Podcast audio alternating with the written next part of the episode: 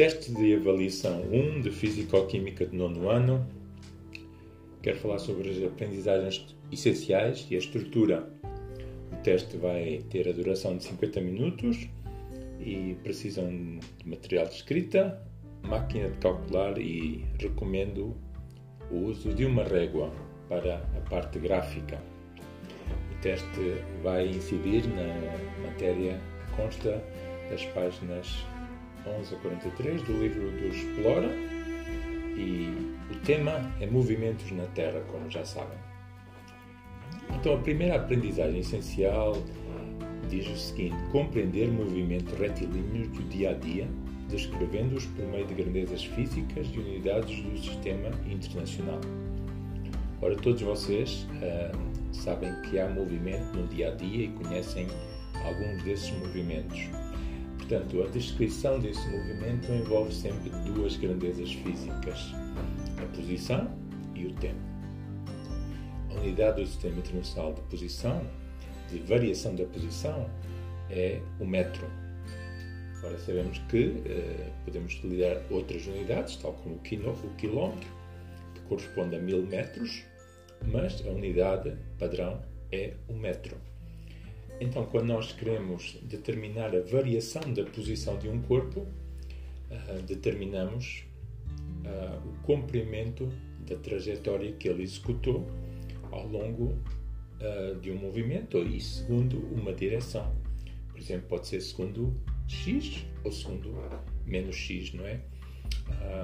Então, isto traduz o significado de movimento, que é uma variação da posição ao longo do tempo num dado referencial. Se um corpo está em repouso, quer dizer que está na mesma posição. Neste caso, por exemplo, mantém o mesmo valor de x, que representa a posição de um corpo, ao longo do tempo. Um, e, e assim vocês conseguem descrever o movimento e o repouso de um certo corpo, não é? Agora, uh, o segundo aspecto uh, tem a ver com o tempo. A outra grandeza importante para descrever o movimento é o tempo, não é? Porque sabemos que quanto mais tempo demora o movimento, podemos tirar uma conclusão sobre isso. O, o instante e o intervalo de tempo. Qual é a diferença? Portanto, um instante é um valor único, enquanto que um intervalo, um intervalo de tempo é uma soma de instantes. E para saber o intervalo de tempo, eu tenho que saber o, o valor do instante final e o instante inicial. Se eu fizer a, a, diferença entre os dois, entre o instante final, neste caso quando um corpo para, e o instante em que ele começou o movimento, o instante inicial, eu tenho o intervalo de tempo segundo o qual o movimento ocorreu. E o intervalo de tempo representa por delta t, como sabem, ah, e é igual ao tempo final menos o tempo inicial calcula-se dessa maneira. Portanto, e na unidade do sistema internacional, o segundo.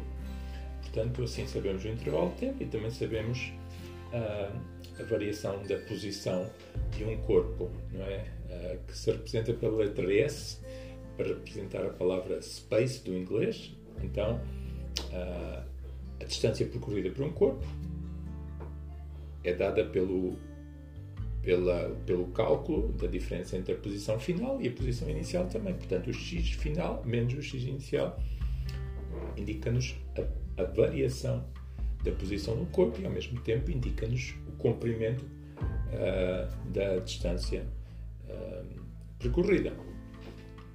E então eu agora tenho duas grandezas físicas: tenho a distância percorrida e tenho o intervalo de tempo. E isso é importante para depois calcular a rapidez média. Então, mas este é o primeiro aspecto que é importante ter em conta. O segundo, o segundo aspecto, a segunda aprendizagem essencial diz respeito à construção de gráficos posição-tempo de movimentos retilíneos a partir das medições de posições e tempos, interpretando-os. Portanto, para nós construirmos um gráfico, posição-tempo, já sabem que a posição varia em relação ao tempo. Portanto, o tempo uma, grandeza, é, é a grandeza é, que é, a grandeza variável, neste caso, corresponde à posição que muda em função do tempo. Portanto, vamos representar o tempo no eixo das abscissas, designado o eixo do x, não é? E a posição que varia em relação ao tempo é que é a grandeza variável, é a posição que muda em relação ao tempo. Portanto, é por isso que o representamos no eixo das jornadas, ou o eixo de Y, não é? Portanto, representamos a posição em função do tempo. Um, e, e todos devem saber representar e construir um gráfico. Não se esqueçam que para cada um dos eixos devem dividir com uma escala adequada uh, o intervalo de tempo que vocês têm num certo movimento, de modo a ocuparem o, o espaço que tem para o gráfico, não é? Assim como a posição, não é? Se um, um movimento uh, tem uma, uma distância percorrida de 100 metros, vocês não vão escrever um, um gráfico e indicar no gráfico de 1 até 1000, não é? Portanto, põem 1 até 100 e provavelmente dividem de 10 em 10 ou de 20 em 20 metros. Então não se esqueçam que têm que dividir os valores com intervalos com o mesmo distanciamento e por isso a régua é fundamental para isso. Se tiverem papel quadriculado já melhor, se tiverem papel de linhas podem usar as linhas para fazer as divisões e portanto assim podem marcar, construir um gráfico, não é? Eu dou-vos a posição, dou-vos o tempo de cada posição e portanto podem construir assim um gráfico e nós fizemos isso uh, e, e vocês têm que o saber fazer, não é? e interpretar esse, esse gráfico. Não é? Portanto, se nós temos uma linha com um certo declive, com uma certa inclinação, sabemos que está a haver movimento. Se a linha fica horizontal, significa que de facto está na mesma posição ao longo do tempo significa repouso. Isto num gráfico posição-tempo. Não se esqueçam de distinguir os gráficos. Ora, o próximo aprendizagem diz respeito a aplicar os conceitos de distância percorrida e de rapidez média na análise de movimento retilíneos no dia a dia. Então, sabendo o que é a distância percorrida, qual é a distância percorrida, uh, corresponde à diferença entre a posição final e a posição inicial. Uh, se um corpo uh, partiu da posição 50 e chegou à posição 150, o valor da distância percorrida será 150 menos 50, corresponde a 100 metros. Então, sabendo a distância percorrida, e se eu souber que essa distância foi percorrida em, em 5 segundos, por exemplo, eu posso calcular rapidez média. A rapidez média corresponde a, ao cálculo da fração da divisão entre a distância percorrida e o intervalo de tempo. Portanto, a distância percorrida, neste caso, supondo que foram 100 metros, a dividir por 5 segundos corresponde a 20 metros em cada segundo. Esse será o valor de rapidez média do movimento. O próximo ponto tem a ver com classificação de movimentos retilíneos sem inversão de sentido.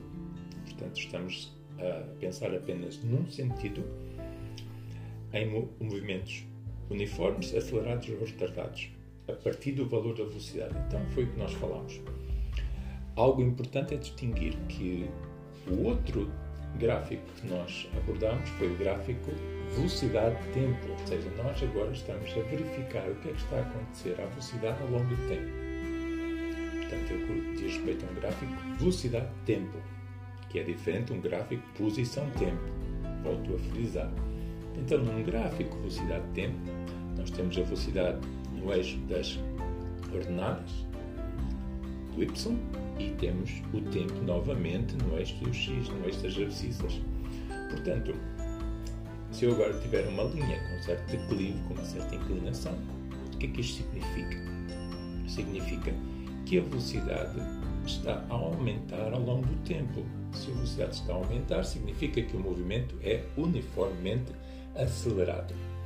Se a linha agora ficar horizontal, se vocês repararem, e podem descobrir qual é o valor de y que corresponde ao valor da velocidade, ou seja, esse valor está sempre constante. Então, se o valor está constante, agora não significa repouso, agora significa que o corpo está a andar com movimento uniforme, ou seja, a velocidade é constante. Por outro lado, se a velocidade começar a diminuir, vamos ver uma linha uh, novamente descendente até atingir o valor final da velocidade. E, portanto, temos os gráficos com três tipos de movimentos, neste caso uniformes, acelerado ou retardado. E para isso é preciso construir esses mesmos gráficos também, aplicando os valores que vos forem dados. Agora, estes gráficos de velocidade de tempo permitem-nos calcular uma grandeza física que é a aceleração. E é este o próximo ponto: construir e interpretar gráficos de velocidade de tempo para movimentos retilíneos, sem inversão de sentido, aplicando o conceito de aceleração média. Então, o que significa aceleração média? A aceleração média é o valor da variação da velocidade ao longo do tempo, em cada unidade de tempo, neste caso em cada segundo. Então, eh, como é que se calcula a aceleração? Média é igual ao valor final da velocidade menos o valor inicial da velocidade, a dividir pelo intervalo de tempo, neste caso o tempo final menos o tempo inicial. Se eu vos pergunto para calcular a aceleração entre 5 segundos e 15 segundos, o intervalo de tempo serão 10 segundos, neste caso 15 menos 5, que é igual a 10 segundos. Mas nestes 10 segundos, o que é que aconteceu à velocidade? Se a velocidade estiver constante, não é? o valor é sempre igual, logo a aceleração terá o valor de zero. Não há aceleração, porque o movimento é uniforme. Mas se a velocidade aumentar ou se a velocidade diminuir, já temos o valor de aceleração. Então, se a velocidade aumentar, significa que o valor final é maior que o valor inicial. Portanto, vamos ter um valor uh, positivo. Logo, a aceleração será positiva também. Terá um valor, por exemplo, de uh, ah, 2 metros por segundo ao quadrado, que é a unidade de aceleração. O que é que isto significa? Que em cada segundo a velocidade aumenta 2 metros por segundo. Por seu lado, se estivermos uma diminuição da velocidade, o valor final será inferior ao valor inicial. Portanto, o valor final menos o valor inicial irá dar-nos um valor negativo para a variação da velocidade. Logo, o valor da aceleração também será negativo. E assim temos um valor de aceleração negativo, por exemplo, menos 2 metros por segundo, ao quadrado, corresponde à diminuição da velocidade em 2 metros por segundo em cada segundo. Ora, isto permite-nos chegar a uma conclusão importante, uh, uh, que é, se a aceleração é positiva, temos um movimento uniformemente acelerado, se tivermos uma aceleração negativa, temos um movimento uniformemente retardado. E este conceito é muito importante quando estamos a interpretar uh, os movimentos dos corpos e as travagens dos veículos, por exemplo. Então, próximo ponto diz respeito a distinguir numa travagem do veículo o tempo de reação e o tempo de travagem, discutindo os fatores que dependem de cada um deles. Então, na travagem, uh, que consiste numa diminuição da velocidade, o veículo vai a uma certa velocidade, de repente tem que travar por alguma razão e a velocidade vai diminuindo. Então, o tempo de reação é o tempo que o condutor demora a reagir. E este tempo vai depender, especialmente das condições físicas da pessoa, da idade, do estado clínico, uh, e pode ser maior ou menor. Se o tempo de reação é maior, quer dizer que o veículo vai percorrer uma maior distância. Se o tempo de reação é menor, é, é melhor para uh, evitar acidentes. Uh, mas em média o tempo de reação costuma ser cerca de um segundo. A partir daqui, a partir de, do momento em que o condutor começa a travar, ocorre então a travagem e o tempo de travagem é o tempo que demora a, a, o veículo a parar, até que começou, desde que começou a travar até parar. E neste tempo de travagem, os, o veículo também percorre uma certa distância. Uh, neste caso, a travagem depende mais das condições da estrada, uh, e das condições do veículo, se tem travões em condições ou não, a estrada está molhada ou não, principalmente. E o último conceito tem a ver com aplicar os conceitos de distância de reação, de travagem e segurança na interpretação de gráficos de velocidade de tempo, discutindo os fatores de que dependem. Portanto, tendo um, um movimento descrito através de um gráfico, velocidade de tempo, eu posso saber se a velocidade aumentou, se a velocidade vai ser constante, se a velocidade está a diminuir, mas o conceito de distância de reação implica que a velocidade fica constante durante um tempo e a distância percorrida corresponde ao valor um, uh, da velocidade vezes o intervalo de tempo onde essa distância, onde essa distância uh, ocorreu. E, portanto, corresponde àquela figura que, neste caso, é um, um retângulo ou um quadrado. Então, vocês lembrem-se, para calcular a distância percorrida no movimento uniforme, basta multiplicar o lado da velocidade, que nos aparece no eixo das uh, ordenadas, o eixo do y, vezes o intervalo de tempo, que é o uh, que aparece no eixo do x, das abscissas. Portanto, se eu o lado da velocidade, velocidade vezes o tempo, é lógico que vou ter uma distância, uh, uma distância em metros. Se o movimento, por seu lado, agora durante a travagem, a velocidade vai diminuindo, portanto, eu tenho que fazer a mesma coisa, pegar no valor da velocidade inicial de travagem e multiplicar pelo intervalo de tempo de travagem. Mas agora, como a área por baixo desta figura é um triângulo, eu tenho que dividir por dois. Portanto, é assim que vocês distinguem no movimento uniforme, velocidade vezes o tempo. No movimento retardado, ou acelerar, acelerar também, é velocidade vezes o tempo, o intervalo de tempo a dividir por dois. Então é muito fácil vocês calcularem o, a distância de reação e a distância, a distância de travagem e a distância de reação. Se por seu lado somarmos a distância de reação com a distância de travagem, temos o valor da distância de segurança, ou seja, neste caso o valor da distância percorrida por um carro, que às vezes pode ser uma distância segura, às vezes pode não ser, depende da velocidade que ele ia quando, quando teve que travar. Então, os fatores que dependem, estes, eh, a distância de reação, como já falámos, e a distância de travagem depende tanto do condutor como das condições do veículo. Portanto, creio que abordámos as questões principais, as aprendizagens essenciais. Se vocês compreenderem estes conceitos, tiverem praticado com os exemplos que fizemos, com os exercícios que fizemos nas aulas e com outros que eu vos dei, ou que vocês encontram uh, podem certamente estar bem preparados para a realização deste teste. Então, até à próxima.